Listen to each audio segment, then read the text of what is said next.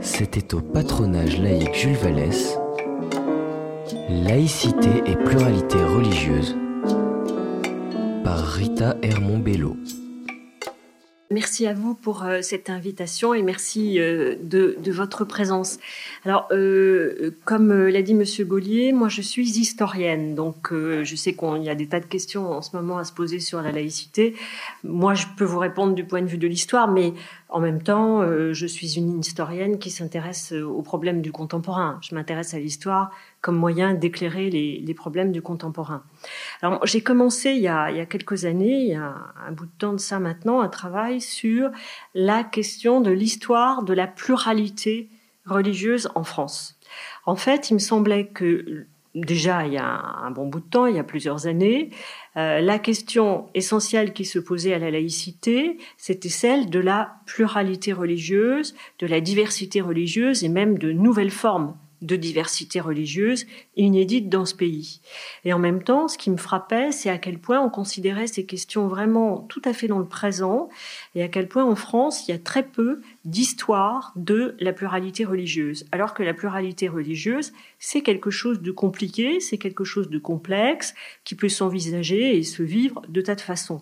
Donc c'est comme ça que j'ai commencé mon travail. Et euh, à dire vrai, j'avais plutôt l'impression que la focalisation sur la laïcité faisait que dans l'histoire, on avait étudié l'histoire de la laïcité à partir de la Révolution française à peu près, mais que justement la diversité religieuse était passée au second plan. Alors à l'heure actuelle, je dois dire que je suis assez surprise de voir des interprétations de la laïcité qui sont euh, défendues et mises en œuvre, qui, à mon sens, font une équivalence entre laïcité et pluralité religieuse, comme si la laïcité, c'était le moyen d'assurer la pluralité religieuse.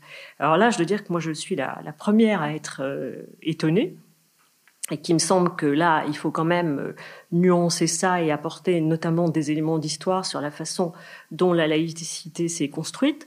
Donc, exactement comme l'a dit Monsieur Gaulier tout à l'heure, articuler les deux. Je pense qu'elles sont tout à fait dépendantes l'une de l'autre, mais que ça n'est pas la même chose, qu'elles ne se recouvrent pas totalement et qu'il est important de, le dire euh, et d'en avoir une idée euh, plus précise en ce moment. Alors, pour ce faire, bon, je, comme je vous disais, moi, je, travaille sur l'histoire.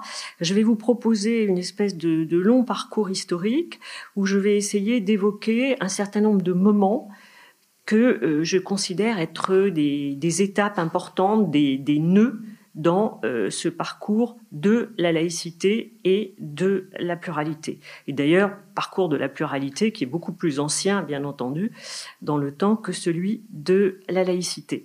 Alors, je vais comme ça passer en revue un certain nombre de, moments. J'espère que ce sera à peu près euh, compréhensible et, et, pas facile pas trop fastidieux. Et puis, quitte à ensuite, euh, selon euh, vos curiosités, euh, vos intérêts, revenir éventuellement, si vous le souhaitez, sur certains d'entre eux, parce qu'évidemment, je, je, vais aller très très vite pour ne pas parler trop trop longtemps. Alors, l'histoire de la, pluralité en France, c'est une histoire qui est tout à fait problématique et euh, je dirais dans une certaine mesure une histoire qui a été contrariée. Alors, c'est d'emblée paradoxal puisque euh, on commence vraiment à parler de, pluralité religieuse avec euh, la réforme avec la réforme protestante. Bon, auparavant, il y a une présence juive en France, mais elle est, très très minoritaire et dans des conditions tout à fait particulières. Avec euh, la réforme, on dit que la tunique de la chrétienté s'est déchirée et la diversité religieuse euh, apparaît d'emblée dans euh, toute l'Europe occidentale et centrale aussi. Et comme vous le savez peut-être, la France a été un grand pays protestant au moment de la Réforme. D'ailleurs, bon, l'un des grands auteurs de la Réforme, Jean Calvin, était français. Et euh, en matière de diversité religieuse, la France a eu une attitude que je pourrais, je crois dire, de, pionnière.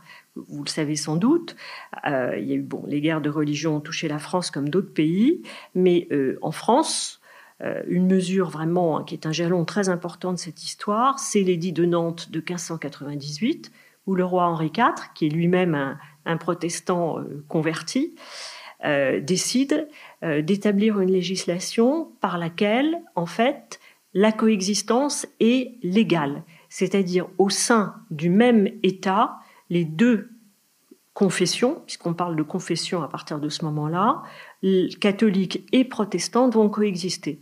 Et il faut bien voir à quel point c'est tout à fait original dans l'Europe du temps. Parce que euh, le mode de solution de la question euh, des guerres de religion, le mode qui a été euh, adopté dans quasiment toute l'Europe, c'est, selon l'adage cuius regio eius religio, c'est-à-dire une mosaïque d'États et les habitants de l'État doivent suivre la confession du chef de l'État, du roi, ou ça peut être d'autres titres de l'autorité politique. Mais la coexistence de deux religions au sein d'un même État, ça, c'est tout à fait précurseur. Et c'est vrai que c'est en France que ça s'est fait en 1598. Et à partir de là, euh, c'est tout à fait intéressant et ça a été très très bien étudié. On a trouvé tout un tas de solutions de coexistence. Alors ça ne veut pas dire forcément une coexistence parfaite euh, dans la paix et l'entente, mais des moyens plus ou moins aboutis de coexistence. Maintenant, comme vous le savez, cette solution française euh, n'a pas résisté au temps euh, c'est en fait euh, descendant d'Henri IV, Louis XIV, qui est revenu là-dessus avec en 1685 la révocation de l'édit de Nantes, que je tiens pour ma part pour une des, grandes dates de l'histoire française. La révocation de l'édit de Nantes, elle revient sur cet édit, donc, elle le révoque, et elle le révoque en invoquant un prétexte, en disant qu'en en fait, il n'y a plus de protestants en France. Alors c'est vrai que dans les décennies qui ont précédé la révocation, euh, la condition des protestants a été faite de plus en plus difficile et qu'il y a eu des conversions. Mais il est tout à fait faux qu'en 1685, il n'y ait plus de protestants en France. Et cette révocation, elle se fait dans des conditions particulièrement dures, parce que jusqu'alors, euh, quand, euh, quand les, membres d'une population n'avaient pas la religion du souverain, il leur était permis d'émigrer. Il leur était permis d'aller s'installer dans un État où ils pourraient pratiquer leur religion. Et l'une des clauses de la révocation de l'édit Nantes, un des articles, interdit absolument aux protestants de partir, sous peine de mort. Les seuls qui doivent partir immédiatement, ce sont les pasteurs. Ceux-là, on les chasse. Mais tous les autres, on leur interdit de partir. Et comme vous le savez sans doute, en fait, cet interdit n'a pas été respecté et euh, la révocation a provoqué l'exode d'un grand nombre de protestants français, les huguenots comme on les appelait, qui sont partis vers les régions du nord de l'Europe, particulièrement les Pays-Bas. Alors en choisissant le retour à une seule religion, en choisissant l'idée d'une homogénéité religieuse, Louis XIV, à la fin du XVIIe siècle, va tout à fait à l'encontre de ce qui commence en revanche à, euh, se pratiquer dans beaucoup d'États voisins, que ce soit en Angleterre, que ce soit aux Pays-Bas, comme je, viens d'en parler, que ce soit aussi dans les colonies anglaises d'Amérique, où on voit toute une, mosaïque de colonies qui parfois sont homogènes du point de vue religieux, mais comme il y a une, grande diversité de colonies, et puis certaines d'entre elles, à la fin du XVIIe, ont fait le choix de euh, la liberté des cultes et de la pluralité religieuse. Donc on voit là la France revenir sur cette pluralité et aller, je dirais, à contresens de l'évolution euh, des autres pays. Et du point de vue de, des formes de, coexistence entre euh, les différentes religions.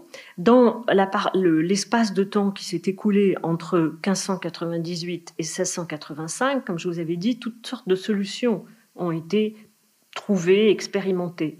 Et ce qui donne ce que j'appellerais une culture de la pluralité pluralité plus ou moins apaisée. Hein. Il ne faut pas voir ça euh, comme euh, quelque chose d'absolument parfait du tout. Et il me semble qu'à partir de 1685, avec cette mesure très dure qui a été euh, suivie ensuite d'une exécution extrêmement brutale, toute cette culture de la pluralité a été déracinée en France. Et ceci pour longtemps, au moins jusqu'à la Révolution française, qui sera la deuxième étape que je vais aborder. Euh, avec une petite concession qui est faite aux protestants juste avant la Révolution, en 1787. Il y a un édit royal de 1787, un édit de, Louis XVI, crée un mariage civil qui est accessible aux protestants. Et on se donne beaucoup de mal pour veiller à ce que ce soit seulement les protestants qui puissent avoir un mariage civil et pas d'autres. Bon, c'est une, c'est une concession, en fait, extrêmement euh, importante, mais c'est pas du tout une liberté de culte accordée aux protestants avant la Révolution française. Hein. Pas du tout, du tout. C'est parfois présenté comme ça, mais là c'est faux. Alors, si on en arrive à la période de la Révolution, en matière de pluralité religieuse et de liberté des cultes, euh, le legs de la Révolution, il est double et il est tout à fait contrasté. Il y a vraiment deux versants.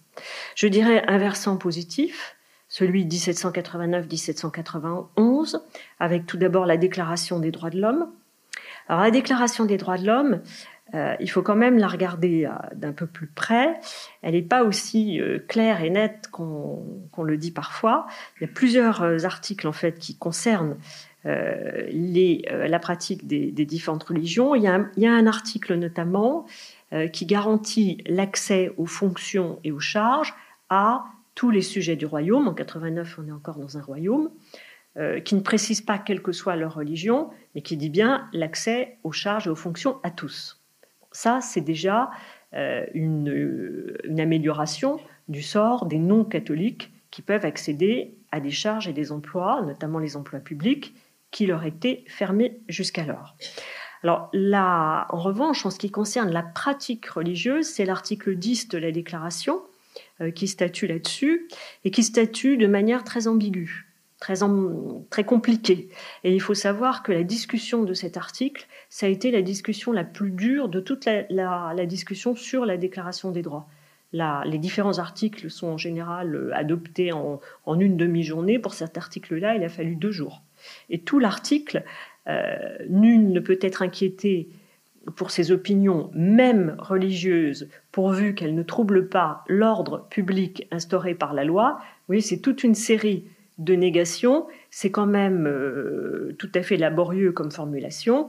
C'est pas encore la formulation de la liberté des cultes. Et en fait, vous voyez, la liberté politique est plus facile à acquérir au moment de la Révolution que la liberté de la pratique religieuse. Et quand on entend la liberté de la pratique religieuse, on pense à la visibilité de la pratique religieuse. Et ça, je crois que c'est un élément qu'il faut prendre en compte dans la longue durée, parce qu'il me semble qu'il a façonné une sensibilité française qui est toujours présente. La sensibilité à ce qui est euh, perceptible, visible et audible. Et euh, j'aurai l'occasion d'y revenir euh, à travers ce, parcours historique. Alors, du point de vue de la réalisation du programme de la Déclaration des droits, parce que la, la Déclaration des droits, elle est conçue comme ça, comme une sorte de programme elle précède la Constitution et ensuite c'est la Constitution qui va donner les moyens d'assurer ce que la déclaration déclare. Euh, en fait, euh, il a quand même fallu des dispositions spécifiques pour garantir l'égalité des droits à euh, des citoyens, puisque on, est à la fois, à partir de ce moment-là, dans un royaume qui a des, sujets, mais où ces sujets bénéficient de droits politiques, donc deviennent des citoyens. Pour leur garantir l'égalité politique, il a fallu donc des mesures spécifiques.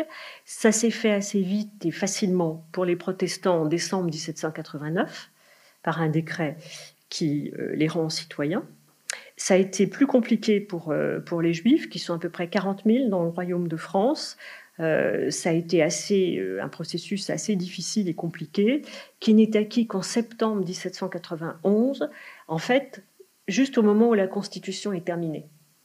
Et euh, l'un des membres de l'Assemblée constituante fait remarquer que si on ne résout pas ce problème de la citoyenneté des Juifs, en fait, on n'applique pas la Constitution qui, elle, prévoit, il y a un article de la Constitution qui prévoit, pour le coup, la liberté des cultes de la Constitution de septembre 91. Et un décret euh, qui fait des Juifs de France des citoyens, qui les rend à la fois français et citoyens par le même décret, est adopté donc euh, en septembre 1791. Alors ça, c'est le versant positif de l'œuvre de la Révolution. Maintenant, il y a un autre versant que vous connaissez peut-être, le fait que, bon, pour des raisons dans lesquelles je ne vais pas rentrer là, parce que ça nous ferait, ça exigerait trop de, temps, la Révolution a vu se nouer un conflit qui a été à la fois un conflit religieux autour de l'Église catholique et un conflit politique. Une partie de l'Église catholique s'associant à la contre-révolution, une partie seulement, hein, pas du tout l'ensemble de l'Église catholique. Mais ceci a abouti en 1793-1794 à une crise très violente que l'on a appelée la déchristianisation, c'est-à-dire une, forme de révolte contre euh, les religions historiques, d'abord contre le catholicisme, et ensuite, je dirais un peu par extension et par contagion, contre les autres religions présentes dans le royaume, euh, que ce soit euh, les religions protestantes, réformées et luthériennes, ou la religion juive. Euh, les bâtiments, tous les édifices du culte ont été fermés, une partie d'entre eux ont été détruits, euh, un certain nombre de membres euh, du clergé catholique et de ministres des cultes protestants et juifs ont été inquiétés. Mais ce sont les membres du clergé catholique qui ont, été, qui ont souffert de la répression la plus dure, et parmi lesquels il y a eu effectivement des victimes assez nombreuses.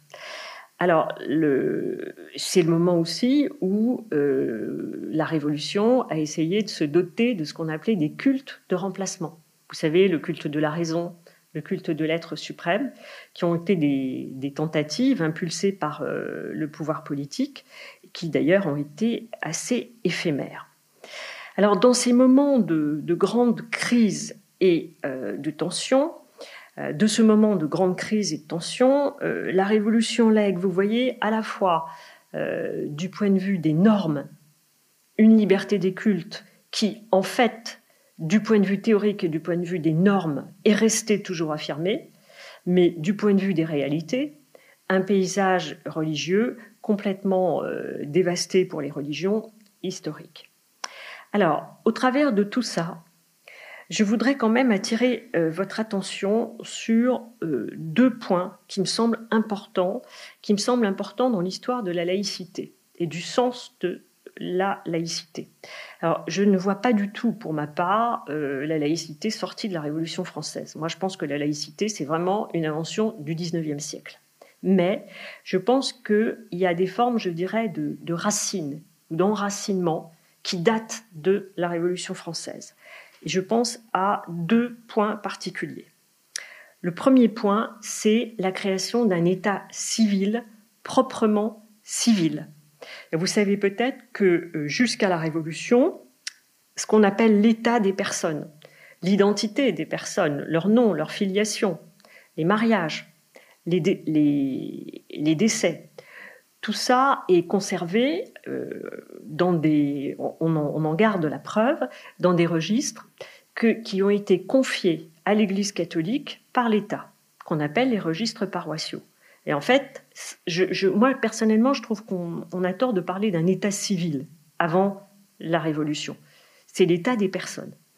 Et euh, ce à quoi je faisais allusion tout à l'heure, un mariage civil en 1787 pour les protestants, c'est précisément parce que euh, la seule forme de reconnaissance du mariage qui existait jusqu'alors, c'était euh, ce dont faisaient foi les registres paroissiaux, c'est-à-dire un mariage catholique, sacrement. En septembre 1792, la Convention crée un État civil, proprement civil, c'est-à-dire qui est confié à des services qui sont des services publics, civils. Alors, ça a souvent été pris comme une mesure anticatholique. J'ai étudié de très près les débats qui mènent à la création de cet État civil. Alors, on est dans une période déjà de grande tension où un certain nombre des députés euh, en veulent beaucoup à l'Église catholique à cause de ce que je vous disais tout à l'heure, d'une partie de l'Église catholique qui s'est engagée dans la contre-révolution. Mais si on regarde bien les débats sur euh, l'état civil, les plus anti-catholiques, ce qu'ils veulent, ce sont des mesures de répression contre l'Église catholique. Ce n'est pas la question de l'état civil qui les intéresse. Et en fait, la question de l'état civil, elle a été défendue par des députés que je dirais des gens modérés par rapport aux critères du temps, hein, une période de grande crise, mais dans une perspective d'apaisement, de retirer cet état des personnes à l'Église catholique d'en faire une, un service neutre, neutralisé. Alors, il faut savoir que, euh, vous voyez, la, première idée d'un mariage civil, donc d'un état des personnes civiles, c'est apparu en 1787 à propos des protestants. D'autres questions, comme la question, par exemple, de la rupture du mariage, se posaient pour les protestants, se posaient pour les juifs, que, que leur religion autorise à rompre le lien du mariage parce que leur mariage n'est pas un sacrement. Donc c'est une question qui est en débat déjà avant la Révolution et dans laquelle la question de la pluralité religieuse a joué un rôle très très important. Et il y a une continuité avec ces, députés de 92 qui décident de créer cet État civil qui serait le même pour tous les citoyens et qui serait indépendant des appartenances religieuses et des institutions religieuses. J'y vois, moi là, une première démarche de neutralisation de création d'un domaine neutre où tous les citoyens sont logés à la même enseigne, traités de la même façon, quelle que soit leur appartenance religieuse. Et je crois que là, il y a un premier ancrage, effectivement, de l'idée laïque. Et d'ailleurs, euh, cet état civil euh, est resté. Il n'a jamais été aboli. Il y a eu des tentatives pour l'abolir, mais il n'a pas été aboli. Et dans la foulée de l'état civil, à partir du moment où le mariage devenait un contrat civil, les conventionnels ont aussi créé une possibilité de divorce civil. Ceci en septembre 1792. Donc vous voyez, je pense pour ma part un premier ancrage là de l'idée laïque. Le deuxième ancrage, c'est euh, quelque chose qui m'apparaît particulièrement si je fais la comparaison avec les États-Unis. Aux États-Unis, la République américaine, quand elle se crée à la fin du XVIIIe siècle, elle se crée sur l'idée de ce que les Américains ont appelé une religion civile. Des Américains qui avaient lu Rousseau hein, et qui avaient lu le dernier chapitre du contrat social de Rousseau qui est consacré à la question de la religion civile. Cette religion civile des Américains, c'est euh, une espèce de, religion, je dirais, transversale. En fait, c'est euh, l'invocation d'un Dieu qui est le Dieu de la Bible, et donc qui peut être commun aussi bien euh, aux catholiques, à toutes sortes d'églises protestantes et aux juifs. Alors évidemment, cette religion civile, elle comprend pas, elle s'adresse pas aux Indiens Navajo.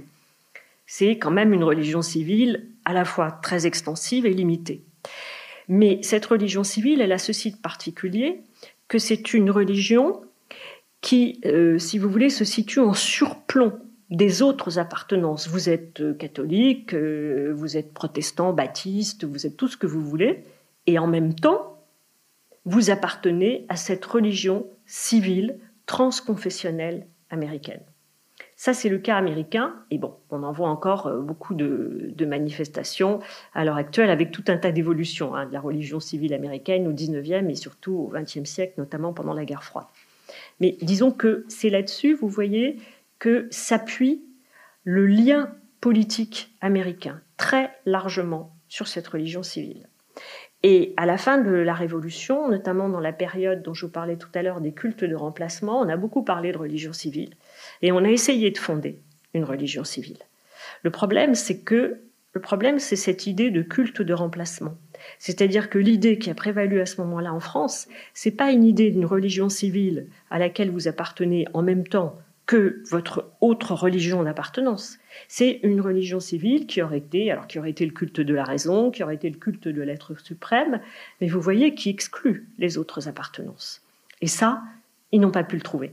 Ils n'ont pas réussi à installer une religion civile parce que leur conception de la religion civile, elle était exclusive des autres appartenances.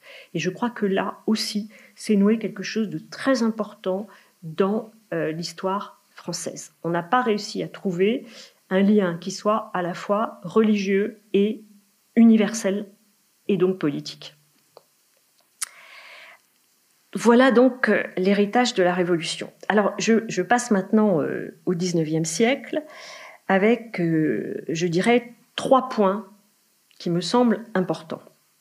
Le premier, c'est que, en fait, c'est, vous voyez, l'héritage de la Révolution qui a déraciné les cultes historiques, c'est au XIXe siècle qu'a eu lieu ce que moi j'appellerais l'acclimatation de la pluralité religieuse en France.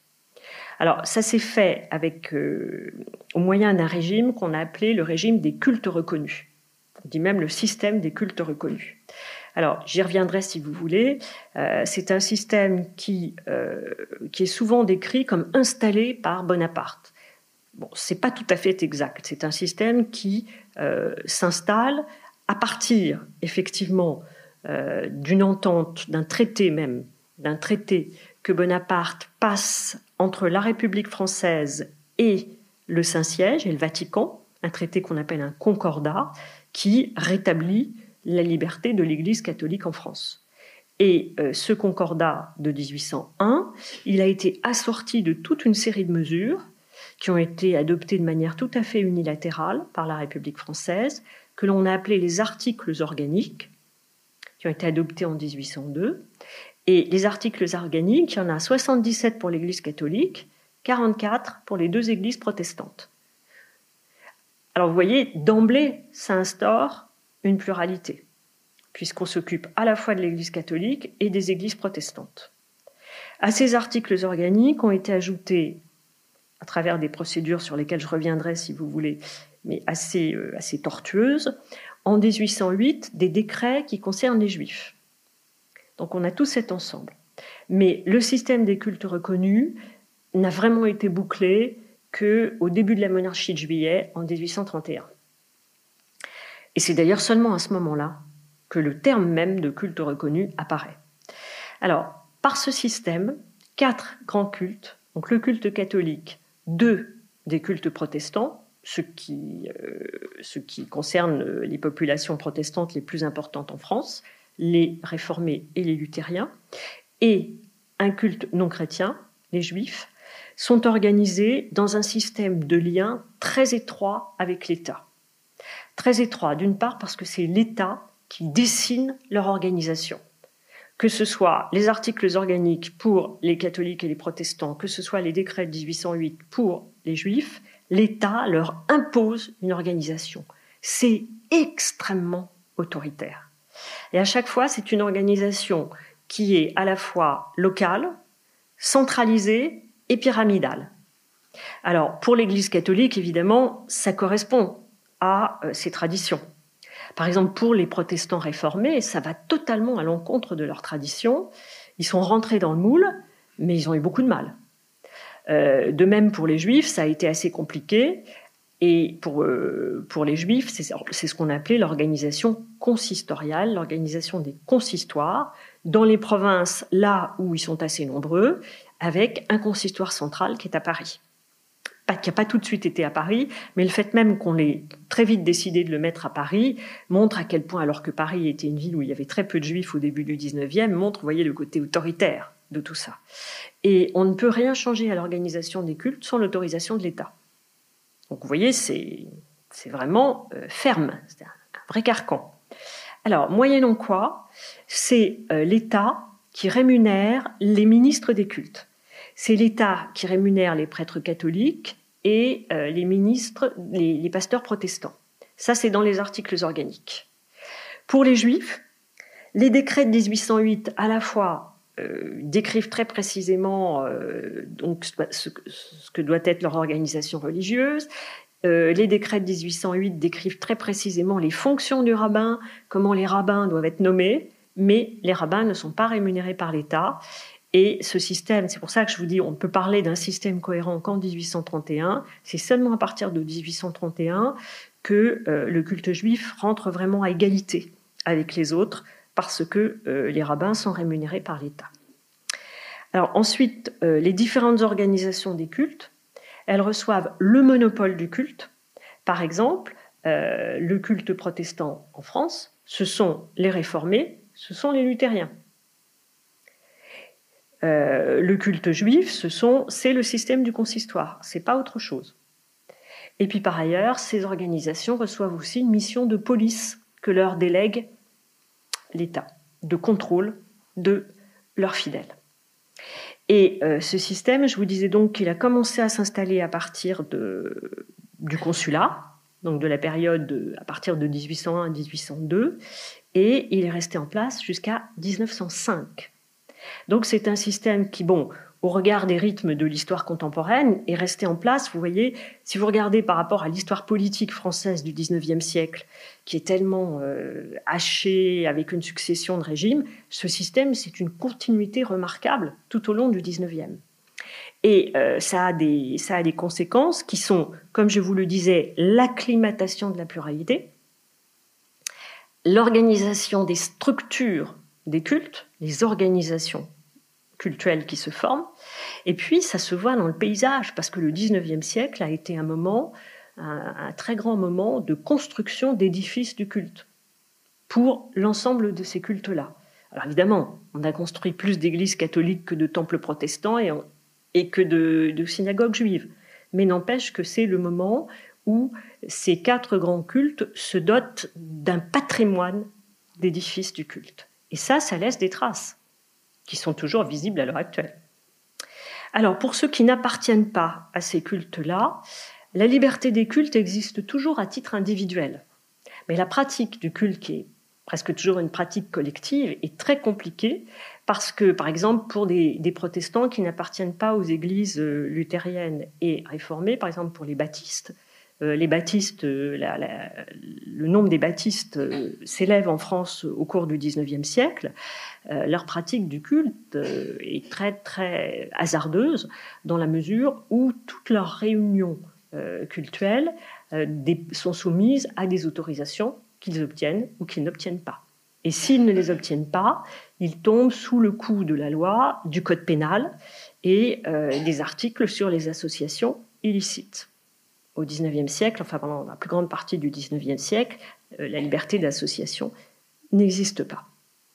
Donc voilà pour ce système des cultes reconnus, mais qui, vous voyez, c'est un système extrêmement rigide, avec un contrôle très fort. Mais en même temps, si on regarde ce qui se passe dans d'autres pays européens, c'est vrai que c'est un système qui installe la pluralité. C'est indéniable, une pluralité limitée, mais une pluralité effective. Alors, je vous annonçais trois grands, trois grands points concernant le 19e. Le deuxième point, évidemment, c'est euh, l'évolution de l'Église catholique, qui est une évolution qui est liée à ce qui se passe dans le pays et puis aussi à l'évolution euh, de l'Église catholique sous euh, la direction du Saint-Siège. En fait, dès bien avant la Révolution, il y a plusieurs courants dans le catholicisme français. On aurait vraiment tort de voir le catholicisme français comme un bloc dans l'histoire comme dans le contemporain. Euh, il y a plusieurs courants dans le catholicisme français et il y a notamment un courant qui a adhéré à la Révolution française. Comme euh, on le disait à l'époque, c'est foutu curés qui nous ont fait la Révolution. Euh, si un certain nombre de députés du clergé n'avaient pas rejoint les autres ordres, l'Assemblée nationale constituante ne se serait pas formée. Donc il ne faut pas du tout voir l'Église catholique française crispée dans le conservatisme depuis toujours. Mais ce qui se passe, c'est que euh, au long du XIXe siècle, les courants, le courant le plus conservateur prend le pouvoir de manière euh, décisive au sein de l'Église catholique française, arrive à marginaliser des courants qui sont des courants beaucoup, plus, beaucoup plus libéraux, beaucoup plus ouverts aux idées libérales. Et la hiérarchie de l'Église catholique s'allie aux pouvoirs politiques les plus conservateurs, notamment pendant la période de la Restauration. Et cette alliance, elle va euh, durer euh, tout au long du XIXe siècle. Et cette Église, elle essaye de lutter pour deux choses. Elle essaye de lutter à la fois pour regagner un contrôle social. Alors, elle l'obtient dans certains domaines. Par exemple, je vous parlais tout à l'heure du divorce qui a été créé pour la pour la première fois en France en 1792. En 1816, au début de la Restauration, euh, les, catholiques obtiennent l'abolition du divorce. C'est-à-dire que le mariage, alors ils n'obtiennent pas, en revanche, euh, ils ne peuvent pas, ils n'arrivent pas à récupérer l'état civil. Le mariage reste un contrat civil, mais un contrat qui est quand même indissoluble dans la mesure où le divorce n'existe pas. Ce qui veut dire que pour ceux qui ne sont pas catholiques, ils sont privés de cette possibilité de rompre les liens euh, du mariage qui ne posent pas problème du point de vue religieux pour eux. Alors il y aurait tout un tas d'autres euh, exemples, mais celui-là, je trouve que c'est, euh, enfin pour moi, c'est un des plus parlants parce que les questions d'état des personnes, ça concerne tout le monde, qu'on le veuille ou pas. Donc, un premier enjeu de, contrôle euh, social, et puis un autre enjeu qui est un enjeu de, je dirais, d'hégémonie, de suprématie religieuse on est dans, une, dans des moments, dans des périodes où le catholicisme est tout à fait majoritaire parmi, parmi les, Français. On considère que les protestants font à peu près 2,5% de la population et les juifs 0,2% de la population. Donc c'est vrai que les non-catholiques sont très très minoritaires. Et euh, l'Église euh, catholique se bat pour euh, retrouver une véritable hégémonie. Alors elle se base sur toutes sortes de, registres et de niveaux. Mais moi, il y en a un que je voudrais aborder particulièrement, c'est la question de la maîtrise de l'espace public. Je reviens à la question de la visibilité. Et c'est le visible et c'est l'audible aussi. Hein.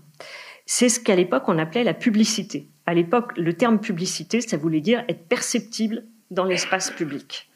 Et euh, tout au long du XIXe siècle, on a des conflits extrêmement durs qui remontent parfois, alors qui suivent parfois euh, la voie judiciaire et qui remontent jusqu'à la Cour de cassation d'ailleurs, avec par exemple, euh, ce sont des histoires qui maintenant paraissent bon un peu un peu anecdotiques, mais qui ne sont pas du tout, hein, parce qu'elles sont très très symboliques.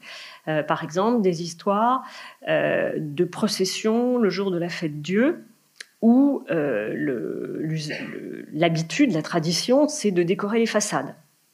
Alors, les protestants doivent-ils décorer leurs façades s'ils habitent sur le parcours de la procession?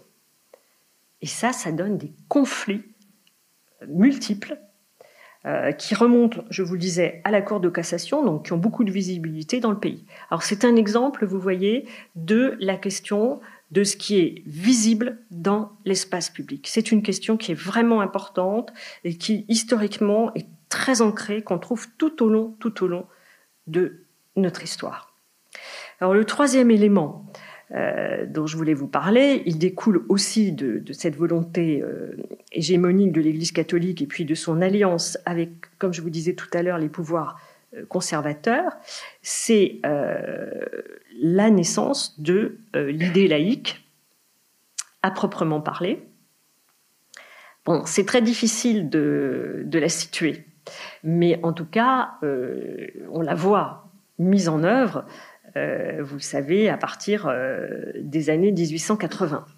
Alors en fait, dans la, montée du républicanisme euh, en France à partir euh, de la deuxième moitié du XIXe siècle, hein, après cette succession euh, de régimes autoritaires, dans des proportions diverses, hein, l'Empire, la Restauration, la monarchie de Juillet, le Second Empire, avec des moments de pouvoir plus ou moins autoritaires, mais contre ces pouvoirs, le républicanisme français prend corps et devient euh, très important dans le pays dans la deuxième moitié du 19e.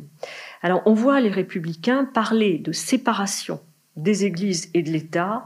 Euh, notamment, il y a un discours euh, de Gambetta très célèbre, le discours de Belleville en 1869, où il parle de séparation des églises et de l'État. Et quand il dit les églises, il entend ce dont je vous parlais tout à l'heure, les cultes reconnus. Alors, il vise particulièrement l'Église catholique, mais euh, ça concernerait les, églises au pluriel. Alors, euh, comme vous le savez, euh, le choix des républicains, quand ils accèdent au pouvoir, c'est de ne pas brusquer les choses. Ils veulent à la fois, alors l'idée de laïcité prend corps, elle prend corps dans plusieurs sortes de débats, particulièrement dans les débats autour de la question de l'enseignement et de l'école. Et c'est probablement euh, dans les débats autour de l'école que euh, le terme laïcité est apparu.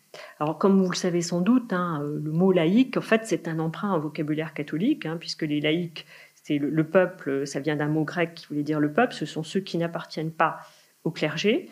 Et puis ce mot, alors c'est très très intéressant, ça il y a un ouvrage qui va sortir là-dessus euh, l'année prochaine sur la façon dont le mot laïque, avec en général une modification de l'orthographe, le C devient QUE, euh, est repris pour, en fait, dans, dans une acception qui en fait veut dire neutre, cette dynamique de neutralisation dont je vous parlais tout à l'heure.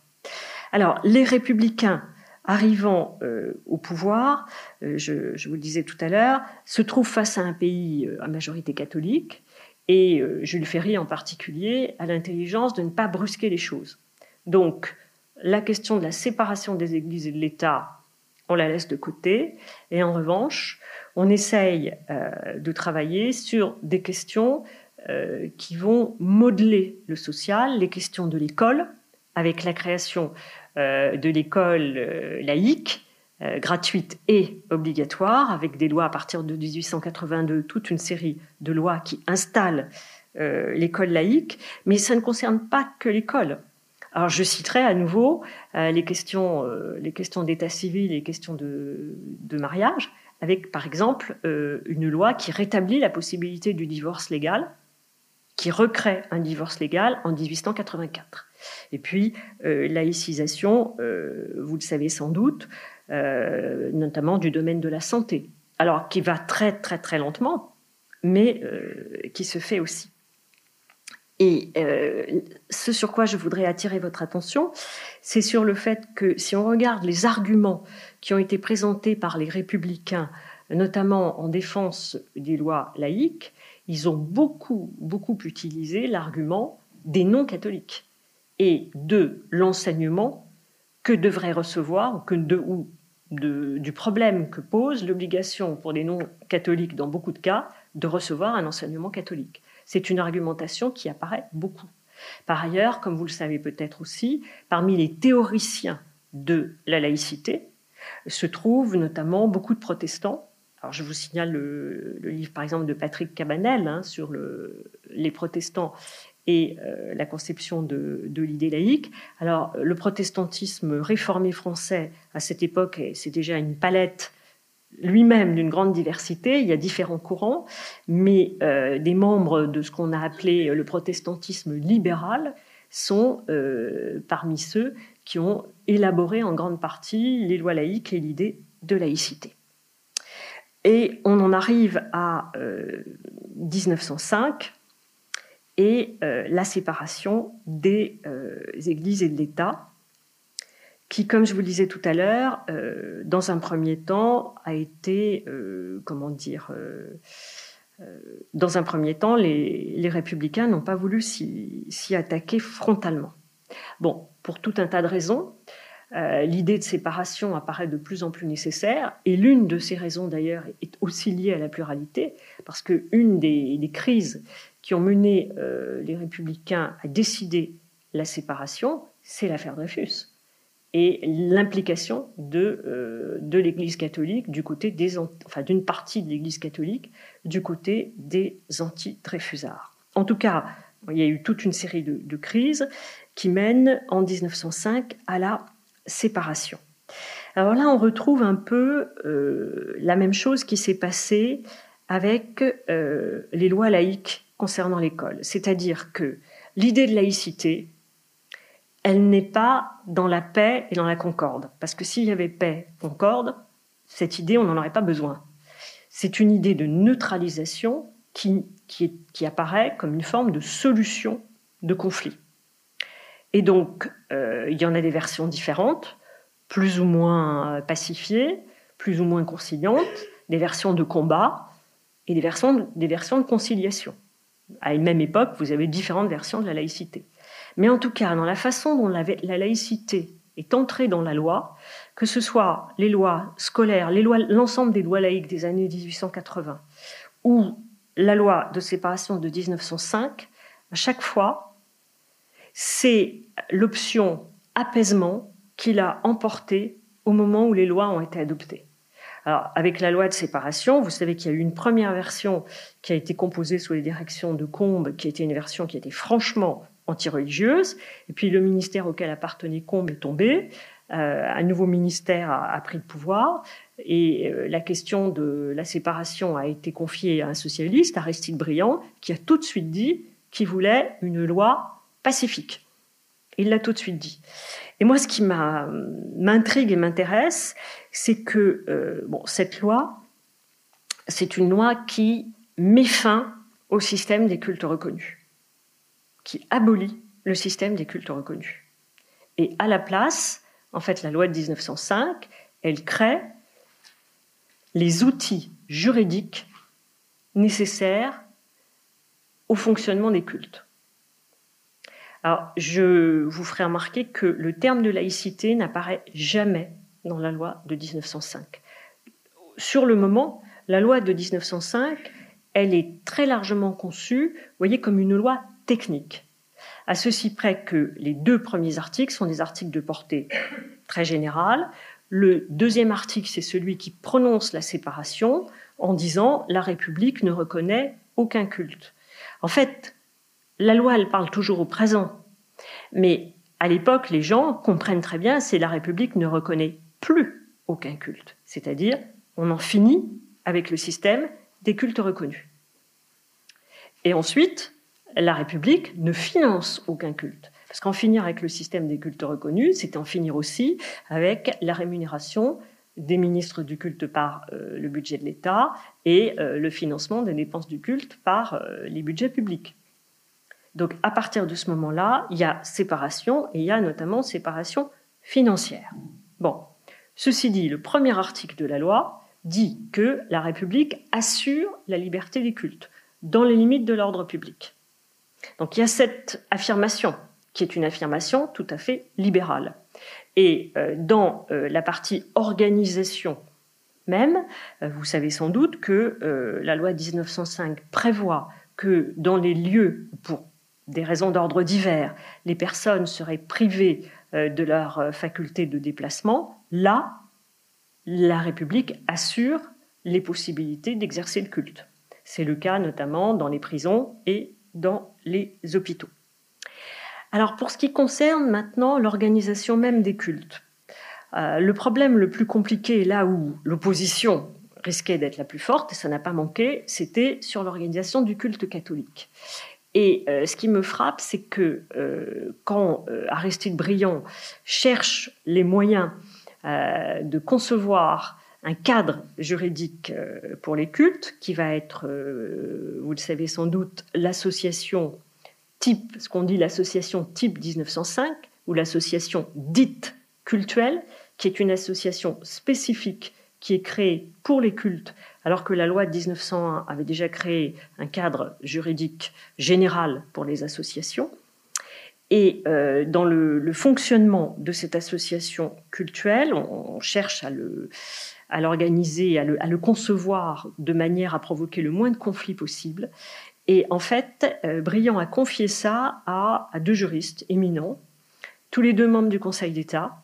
Et moi, ce qui me frappe surtout, c'est que un juif, un protestant. Et en fait, c'était la meilleure façon, effectivement, d'avoir non pas quelque chose d'anti-catholique, mais au contraire, quelque chose qui saurait être à la fois neutre et équilibré. Alors pour que vous compreniez bien la, portée de ce choix d'Aristide Briand, je dois vous dire aussi qu'entre les deux versions de la séparation, la version Combe et la version Briand, il y avait eu une critique alors de la version Combe. Euh, la version Combe avait fait hurler. Alors elle avait fait hurler les catholiques, mais pas seulement. La version Combe, elle avait aussi très fortement déplu aux protestants, qui voyaient bien que les catholiques seraient pénalisés par cette version-là. Et euh, les protestants ont lancé toute une campagne de critique de cette version de la séparation. Et euh, des responsables protestants sont allés trouver des responsables juifs pour leur demander de s'allier à eux dans la critique de cette séparation qui était considérée comme anticléricale et surtout anticatholique. Vous voyez l'attitude, euh, en tout cas des responsables des organisations catholiques et protestantes, n'a pas du tout été une attitude d'hostilité. C'est pour ça que quand Briand confie ça à deux juristes qui sont deux non-catholiques, il sait que là, il aura, euh, il aura une, solution la plus équilibrée possible. Alors, maintenant, cette loi euh, de 1905, qu'apporte-t-elle du point de vue de la pluralité? Je dirais tout.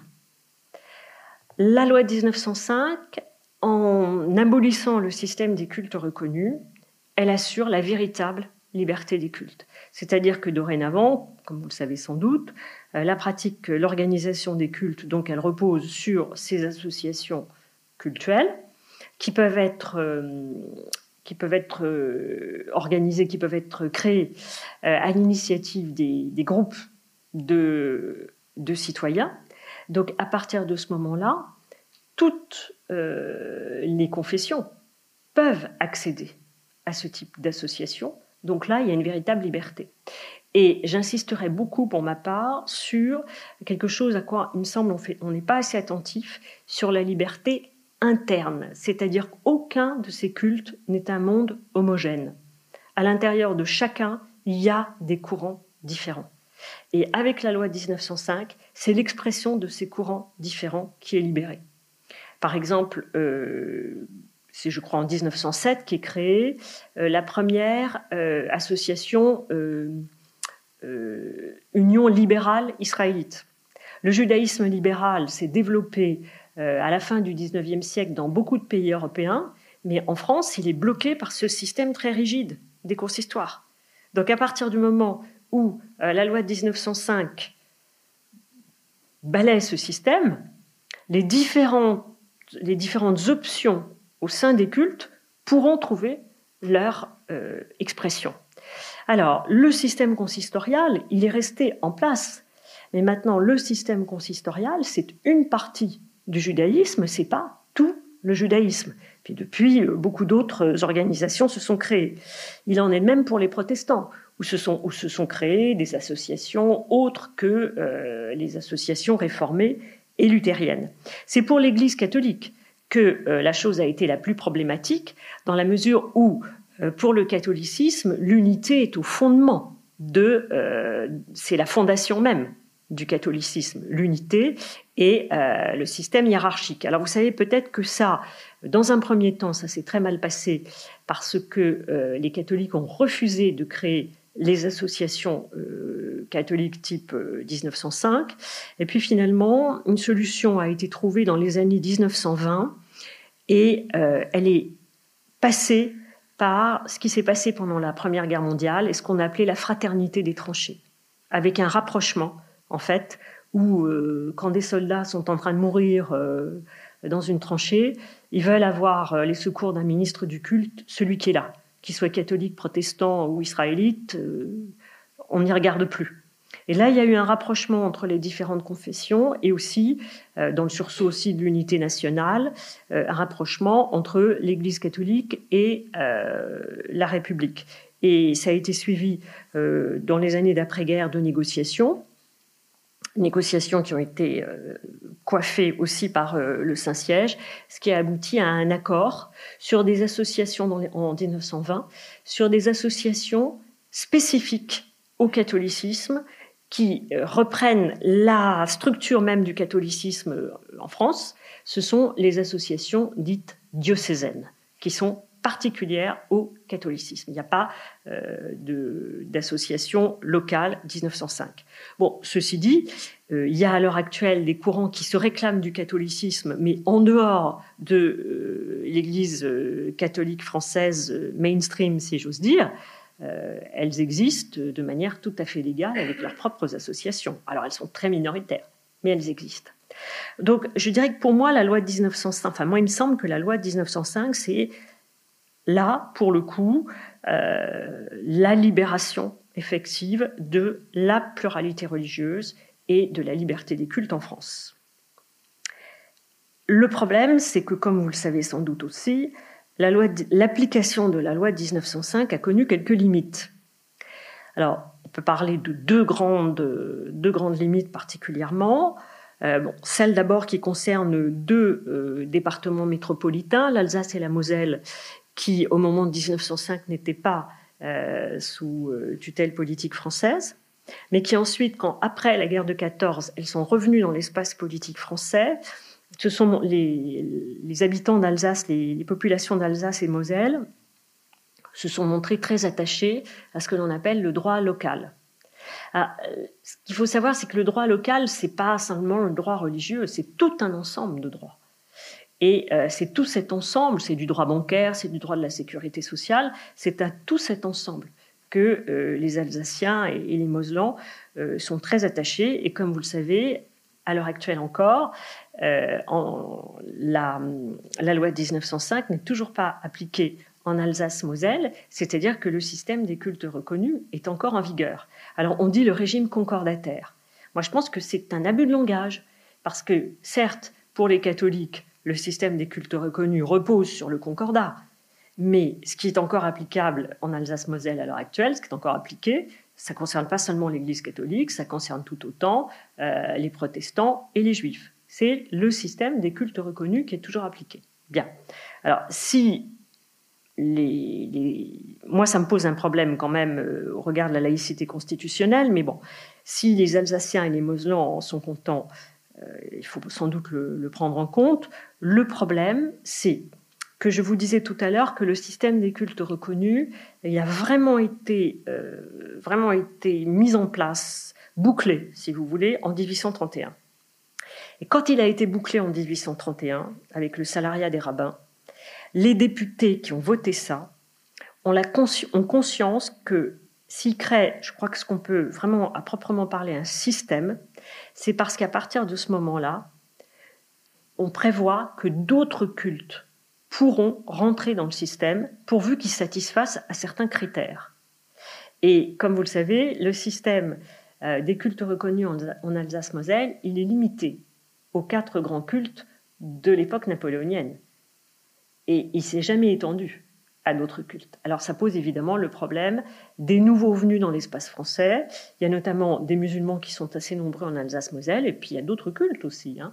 Euh, il y a des, bouddhistes, euh, il y a d'autres cultes. Et là, il y a une situation euh, d'inégalité qu'on peut pas peut pas se cacher.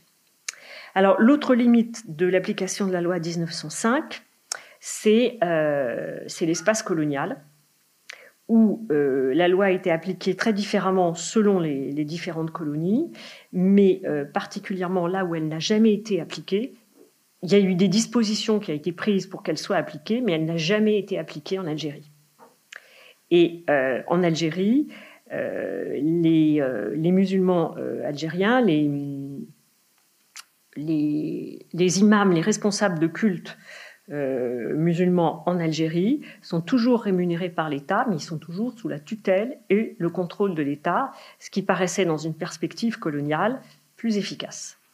Mais bien sûr, ça aussi, ça entraîne, euh, vous voyez, une situation d'inégalité et euh, un certain nombre de, de, responsables des cultes musulmans ont demandé l'application de la loi de 1905 en Algérie, et notamment un mouvement qui était un mouvement euh, un mouvement de, disons, un mouvement progressiste musulman l'a demandé et ne l'a pas appliqué. Il est fort probable que ça ait encore euh, des conséquences dans le présent. Enfin, à ces limites près, euh, encore une fois, il me semble que on peut dire que la loi de 1905 crée une véritable pluralité et que de ce point de vue-là, vous voyez, lancer vraiment la laïcité qui, en France, a apporté une véritable liberté des cultes. C'est le système de laïcité et aucun autre avant lui. Alors, je terminerai euh, très très euh, brièvement euh, sur, sur le XXe siècle avec l'étape constitutionnelle. 1946 d'abord et ensuite 1958. La, la, la, Constitution adopte la laïcité à proprement parler en énonçant que euh, la République est euh, laïque. Alors donc, la laïcité se, trouve donc placée au sommet de la hiérarchie des normes, puisqu'il s'agit de la Constitution. Cependant, affirmer que la République est laïque, ça n'est toujours pas donner une définition de la laïcité. Et comme vous le voyez, j'ai évoqué pas mal de textes, aucun d'entre eux ne dit exactement ce qu'est la laïcité. Et je crois que c'est euh, l'un des problèmes auxquels on est affronté à l'heure actuelle. Alors, je pense que euh, quelqu'un comme Aristide Briand, s'il avait voulu donner une, faire composer une définition de la laïcité, je pense qu'il en aurait tout à fait eu les moyens intellectuels, de même que Jules Ferry. Je pense que s'ils ne l'ont pas fait, c'est parce que justement, ils ne voulaient pas enfermer la laïcité dans quelque chose qui aurait été, qui serait devenu rigide. Maintenant, euh, évidemment, on ne peut pas leur demander de, prévoir euh, les, questions qui vont se poser euh, dans un avenir qui est notre présent à nous. Et c'est vrai qu'à l'heure actuelle, le problème qui se pose, c'est justement celui des différentes acceptions de la laïcité qui sont à l'heure actuelle en discussion et entre lesquels, euh, vous le voyez bien, euh, il y a quand même euh, des écarts extrêmement importants. Alors, dans les années, si la, laïcité est devenue norme constitutionnelle en 1946 et en 1958, c'est dans le contexte de l'après-guerre et d'une laïcité que les catholiques ont acceptée. Donc, c'est une période qu'on peut dire euh, où la pratique de la laïcité, en tout cas, est une pratique apaisée. Je suis personnellement, moi, tout à fait réticente à accoler des épithètes à la laïcité, à parler de laïcité de combat, de laïcité ouverte, de laïcité tout ce que vous voudrez. La laïcité est en un, équilibre. Je pense que lui, accoler des épithètes, c'est la tirer dans un sens ou dans un autre. Mais bien évidemment, selon les moments et selon les problèmes qui se posent dans le pays, ou selon les problèmes que la pratique religieuse pose dans le pays, la pratique de la laïcité peut être plus ou moins apaisée, plus ou moins souple. Et euh, dans toute la période euh, qui va jusqu'en gros jusqu'à 1989, c'est vrai que euh, on a vu une pratique de extrêmement, enfin de plus en plus souple de la laïcité, une pratique qui a de plus en plus été confiée aux juristes. Et à partir de 1946, euh, les juristes, et notamment des juristes catholiques, euh, conçoivent, sont de plus en plus attentifs euh, à l'article 1er de la loi de 1905 et effectivement conçoivent la laïcité comme une façon de, rendre, de, donner toute sa plénitude à la liberté des cultes. Alors le problème, c'est que, comme je vous le disais tout à l'heure, j'en reviens à mon, propos euh, liminaire. Euh, moi, je pense, comme vous le voyez dans l'histoire, qu'effectivement, c'est la laïcité qui a permis la liberté des cultes en France, que le cadre de la liberté des cultes en France, c'est la laïcité. Soit. Le problème, c'est est-ce que la laïcité, c'est seulement ça? Et moi, je suis très attentive au fait que euh, la laïcité est dans la Constitution, que dans la, Constitution, c'est la République qui est laïque. D'ailleurs, vous voyez aussi que dans la, loi de 1905, c'est la République qui parle. Hein. La République fait ceci, la République fait cela. Et moi, je pense que, alors là, je vous donne mon sentiment euh, personnel, mais moi, il me semble que la laïcité, en France, c'est la liberté des cultes, c'est la séparation des églises et de l'État, certes, mais c'est beaucoup plus que ça encore. Moi, je pense que la laïcité, c'est vraiment un cadre politique dans ce pays. Et j'en reviens euh, à, ce que je vous disais tout à l'heure d'une dynamique de neutralisation et à cet échec de la religion civile qui a marqué la Révolution française. À partir de ce moment-là, la sphère qui réunit tous les citoyens, c'est la sphère politique. Alors il y a eu tout un tas de tentatives hein, euh, pendant le XIXe siècle, vous voyez, euh, d'alliance du religieux et du politique, et d'une manière ou d'une autre, elles n'ont pas abouti. Et en fait, l'apaisement politique français qu'a apporté la République à partir des années 1880 dans le cadre de la laïcité, c'est dans le cadre d'un espace du citoyen qui est un espace neutralisé, qui est un espace neutre. Et c'est ça notre espace, bon, selon cette expression un peu galvaudée qu'on utilise à l'heure actuelle, l'espace du vivre ensemble, me semble-t-il, en France, c'est principalement cet espace politique.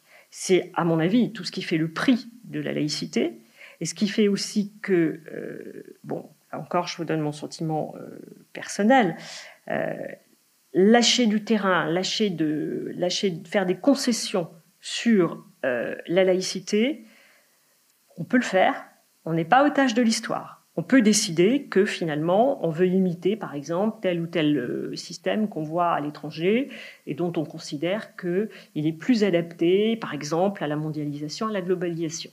On peut faire tout ce qu'on veut, mais il faut savoir ce qu'on gagne et ce qu'on perd. Et moi, il me semble que euh, en, renonçant à la laïcité, on a vraiment beaucoup, beaucoup à perdre dans ce pays. Je vous remercie.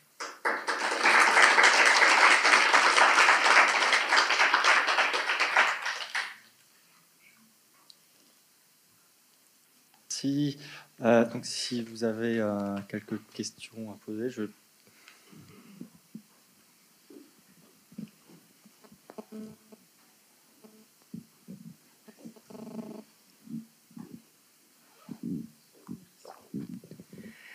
Merci. Donc, est-ce que pour vous, la laïcité aussi, c'est de ne pas avoir de signe distinctif de la religion sur soi, visible. Euh, je, réponds tout de suite à cette question ou? On va, faire passer les, pour les questions. On fait pas Comme j'ai dit, s'il y a d'autres.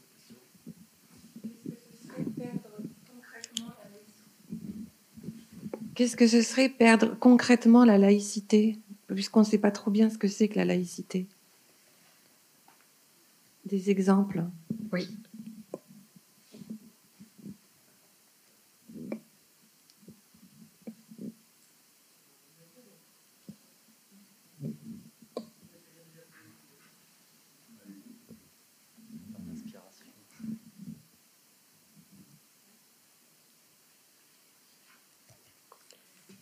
Bon, je peux déjà peut-être répondre parce que de, toute façon, ce sont deux énormes questions. Hein. Bon, alors encore une fois, moi, je, je suis historienne, je suis pas juriste, je suis pas anthropologue. Euh, je m'intéresse au contemporain plutôt comme citoyenne que. Alors, la question des signes visibles. Alors moi, je crois que ça dépend dans quelles dans quelles circonstances et dans quel lieu.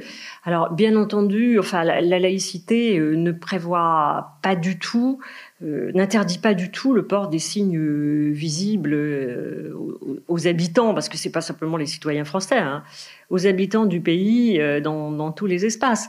elle ne réglemente le port des signes visibles que dans certains espaces particuliers. Alors particulièrement l'espace de l'école, justement, parce qu'il me semble qu'une aussi des, spécificités françaises, c'est que quand je vous parlais de ce vivre ensemble citoyen, c'est l'école qui est la formation à la citoyenneté, et que donc dans ce qu'on appelle euh, l'école publique, euh, on a, vous savez, avec la loi de, de, 2004, proscrit, alors pas le port de tous les signes religieux, mais il y a, une, il y a un qualificatif hein, euh, des signes religieux ostentatoires. Alors là-dessus, je voudrais quand même aussi préciser que le système public d'enseignement, en fait, comprend depuis la loi Debré, à la fois ce qu'on appelle les établissements publics et aussi les établissements privés sous contrat, qui peuvent être des, ou pas des établissements confessionnels, mais dont beaucoup sont des établissements confessionnels. Et euh, au moment de la réflexion sur la loi de 2004, il a été question aussi de réglementer le port des signes religieux euh, ostensibles euh, à l'intérieur des établissements sous contrat. Et ça, ça s'est pas fait. On a choisi de pas le faire.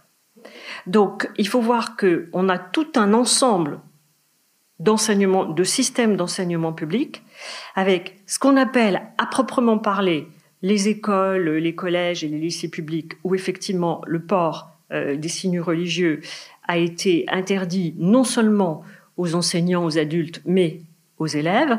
Et puis qu'il y a aussi cette autre partie qui fait partie du public dans la mesure où c'est financé avec de l'argent public, où là, le port des signes religieux est possible. Maintenant, sinon, euh, moi personnellement, euh, je trouve que la loi de 2010 euh, interdisant le port du voile intégral, moi, il me semble que les lois inutiles, c'est toujours dangereux, et dans l'histoire, en tout cas, je peux le vérifier, et que cette loi n'était pas nécessaire puisque euh, de toute façon, il existait déjà des dispositions euh, selon lesquelles on ne peut pas cacher son visage. Euh, le visage doit être visible dans l'espace public. Maintenant, en dehors de, de cet espace particulier de l'école et de, de, signes qui masqueraient le visage de la personne, là c'est pas comment dire, c'est pas mon jugement à moi, mais la laïcité ne restreint pas le port euh, religieux, à ma connaissance, en dehors de, ces considérations particulières. Des des membres du service public en exercice, de l'école, et puis effectivement euh, du visage qui doit rester visible. Je ne sais pas si j'ai assez répondu à votre question. Alors maintenant sur euh, qu'est-ce qu'on pourrait perdre si on perdait cette laïcité dont on ne sait pas très bien euh, ce que c'est. Quand je, euh, c'est pas parce qu'il n'y a pas de définition légale qu'on ne sait pas du tout ce que c'est. On peut pas dire voilà, on peut pas, il n'y a pas de définition légale opposable dans un débat. Mais en gros, on sait quand même l'ensemble de choses que, que c'est, que ça constitue. Alors, euh, qu'est-ce qu'on aurait à perdre? Alors, moi, j'y moi, je vois deux, deux risques. Un premier risque, c'est euh, le fait qu'en réalité, je pense que euh, le déficit de culture pluraliste de la France n'a jamais été comblé. je vous ai montré au XIXe siècle une acclimatation de la pluralité religieuse. Alors, bon, au regard de comment dire de, des processus politiques, c'est une stabilité, mais c'est une stabilité sur une période qui est quand même assez courte. Et euh, du point de vue euh, du nombre, du point de vue démographique, les non-catholiques été extrêmement peu nombreux. Donc on n'a pas du tout en France l'équivalent de ce que j'appelle une culture pluraliste, comme c'est le cas par exemple aux États-Unis ou euh, dans un certain nombre de pays européens, euh, notamment aux Pays-Bas, qui sont des pays anciens de pluralité religieuse. Alors, si on renonçait à la laïcité, à mon avis, en France, là je vous donne aussi mon sentiment à moi, euh, je pense qu'on aurait une prééminence euh, des cultes extrêmement, alors d'abord des cultes nombreux, et puis surtout des cultes organisés, ou des cultes qui sont dans une grande démarche d'affirmation. Et là, euh, on l'a vu par exemple euh, même euh, en réaction à un certain nombre de dispositions légales et notamment au mariage dit pour tous, hein, on l'a vu. Je pense que du point de vue, si vous voulez, du paysage religieux, on aurait une affirmation catholique, une affirmation musulmane importante. Les autres, je me demande comment ça se passerait et quelle serait leur place. Parce que vous voyez, on n'a pas, aux États-Unis par exemple, la pluralité, la, culture et le religieux est d'emblée conçu comme pluriel. C'est quelque chose qui fait vraiment partie de la culture des gens. En France, on n'a pas ça. Donc il faut faire attention. Alors, par ailleurs, euh, d'autres, d'autres, d'autres éléments sur lesquels, à mon avis, on pourrait perdre, perdre des choses. J'ai pas encore vraiment travaillé là-dessus. Je viens de terminer un livre sur la Révolution, sur la période de la Révolution. Je travaille sur le 19e et ensuite je voudrais travailler sur le 20e. Euh, moi, il y a une chose qui me frappe beaucoup, c'est euh, dans euh, la Constitution de 1946, l'article qui dit que euh, la République est laïque dit aussi que la République est sociale. Et je crois qu'il y a en France, dans la construction du système de solidarité sociale, là je crois qu'il y a une correspondance très importante avec la laïcité. Vous voyez, dans cette conception de la laïcité qui est cette ce registre neutre qui rassemble tous les citoyens, quelle que soit leur appartenance religieuse. Et il me semble que le système de solidarité français, qui est un des systèmes les plus généreux au monde, est lié à ça. Et euh, j'y ai réfléchi là ces derniers temps, et je me suis quand même rendu compte que les pays qui étaient, euh, si vous voulez, les pays les plus euh, de, de, liberté religieuse, comme les pays anglo-saxons, sont aussi les pays qui ont les systèmes de solidarité les moins développés. Et je pense qu'il y a vraiment, là, vous voyez, je pense qu'il y a à perdre. Et c'est sur des, points comme ça qui, me semble que ça demande réflexion. Maintenant, on, peut, on est encore une fois, l'histoire elle est faite de changements. Euh, nous ne sommes pas liés par l'œuvre euh, de nos prédécesseurs. Hein. On peut effectivement, dans un contexte euh, d'évolution euh, extrêmement rapide et, intense euh, comme celui que l'on vit maintenant, considérer que la laïcité est obsolète. On peut. Et voilà, il faut euh, considérer tout, à ce moment-là, il faut considérer, me semble-t-il, l'ensemble du problème.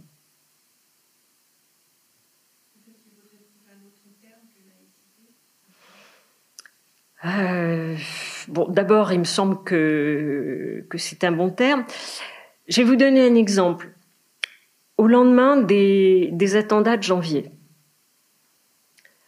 ce qui s'est passé le 11 janvier dans ce pays, c'est quand même assez remarquable. D'ailleurs, ça a suscité l'admiration partout. Même les Américains, qui sont quand même très volontiers critiques envers la France, le French bashing, ça existe, hein, euh, ont, ont, vraiment été euh, frappés par ça.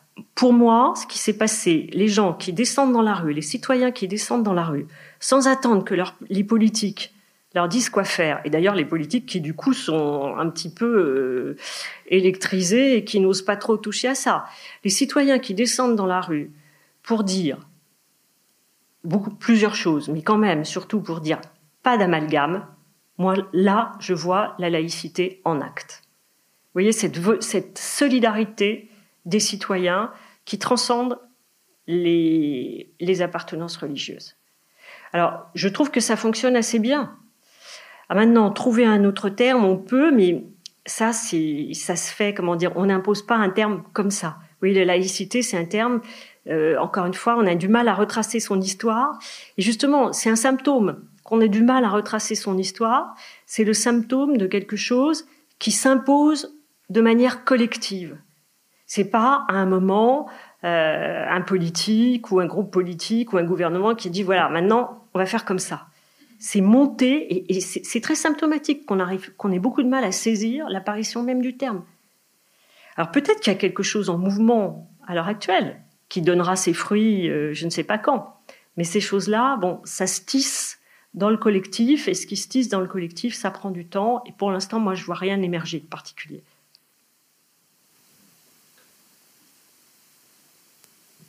Je crois qu'il y a une question là. Je pas le micro, je ne parle pas. Y a-t-il d'autres pays que la France qui sont laïques, en dehors, on entend parler de la Turquie, mais le pluralisme religieux en Turquie, de tout temps, ça pas tellement son apanage.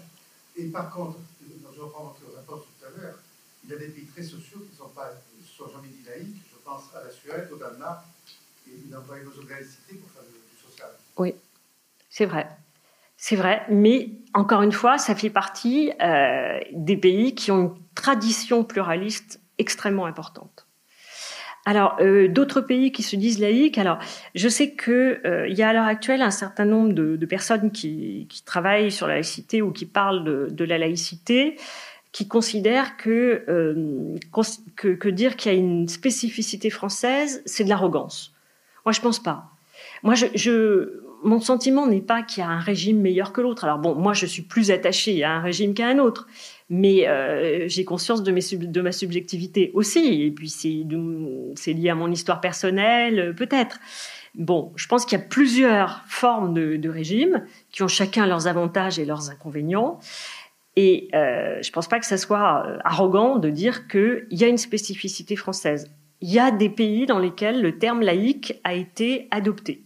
Alors vous avez cité le cas de la Turquie, mais bon, on sait qu'effectivement, euh, ça a été turquisé. Il y a un terme, ça dit laïclique. Et euh, c'est Atatürk qui a vraiment, euh, alors là, pour le coup, par rapport à ce qu'on disait tout à l'heure, là, c'est vraiment quelqu'un qui décide, voilà, maintenant on va faire de la laïcité. Mais simplement, peut-être que ça s'appelle laïcité, ça n'a rien à voir avec la laïcité française. Alors comme vous bon, d'abord parce que bon, la pluralité, elle se rétrécit à l'heure actuelle en Turquie. Elle a été plus importante à d'autres moments, mais surtout, il y a toujours eu un contrôle euh, des cultes et notamment sous le, à l'époque d'Atatürk, il y a un contrôle de l'islam par l'État qui est vraiment extrêmement euh, vigoureux. Alors maintenant, d'autres pays. Euh, le, L'Italie parle de, de laïcité dans sa constitution, mais Très franchement, je crois que ça n'a pas grand-chose à voir avec la laïcité française. Alors, il y a un pays qui parle de laïcité, c'est la Belgique. Mais là encore, c'est une autre conception totalement.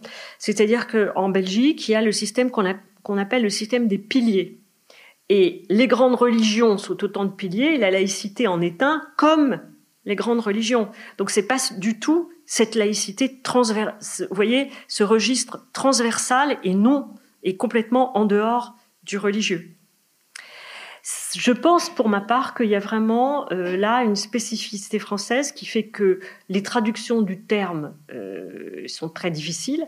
Par exemple, les Américains euh, traduisent laïcité souvent par sécularisme. Mais le sécularisme américain, c'est pas du tout la laïcité. Le sécularisme américain, c'est une position qui est, vraiment une position d'éloignement du religieux. qui est hostile aux religieux. Alors souvent, les Américains voient la laïcité beaucoup hostile aux religieux parce que ils, font correspondre la laïcité à ce qu'est chez eux le sécularisme. Et c'est pas du tout la même chose. Et moi, je trouve le terme très difficile à traduire. C'est une histoire tout à fait particulière. Et euh, personnellement, je vois pas d'autres euh, euh, d'autres systèmes ou d'autres solutions qui ressemblent à celle-là.